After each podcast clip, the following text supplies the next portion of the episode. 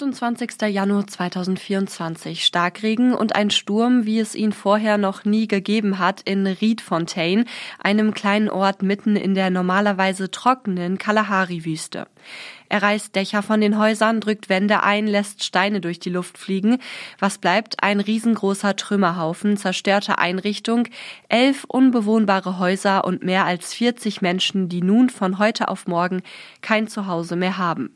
Einige dieser Menschen haben schon am jährlichen Südafrika-Austausch teilgenommen, waren schon hier in Hameln-Pyrmont zu Besuch. Peggy Zavilla betreut diesen Austausch Jahr für Jahr und ist von den Nachrichten aus Kalahari tief getroffen. Dazu gehört halt auch Michelle, das ist ein Mädchen, das vor ein paar Jahren hier bei uns zu Besuch war und das für mich so tief berührende ist, ich war 2018 in der Kalahari äh, mit Jugendlichen und da habe ich in diesem Haus von Michelle und ihrer Familie übernachtet.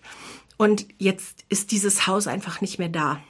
Zehn weitere Häuser sind betroffen, mehr als 40 Menschen jetzt obdachlos. In so einem kleinen Ort kann man sich vorstellen, also Michelle und, und ihre Mutter wohnen jetzt in einem Stall, wo die Nachbarn sonst die Ziegen hatten. Ne? Also das ist so ein Wellblechquadrat und da sind die jetzt untergekommen. Und so haben die halt versucht, im Dorf für alle irgendwie erstmal Schlafplätze zu finden.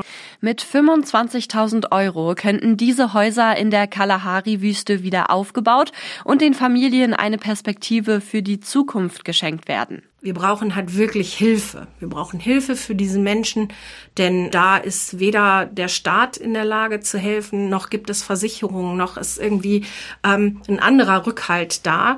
Das ist halt mitten in der Wüste. Die Leute sind in der Regel ja auch ohne Arbeit, weil es da eben auch einfach keine Arbeit gibt völlig perspektivlos jetzt, wo sie alles verloren haben. Von daher haben wir große Hoffnung, dass wir zumindest einen Teil davon zusammenbekommen und vielleicht dafür sorgen können, dass Michelle eben nicht mehr in dem Stall der Nachbarn unterkommt, sondern demnächst wieder in ihrem eigenen Haus schlafen kann mit ihrer Mutter.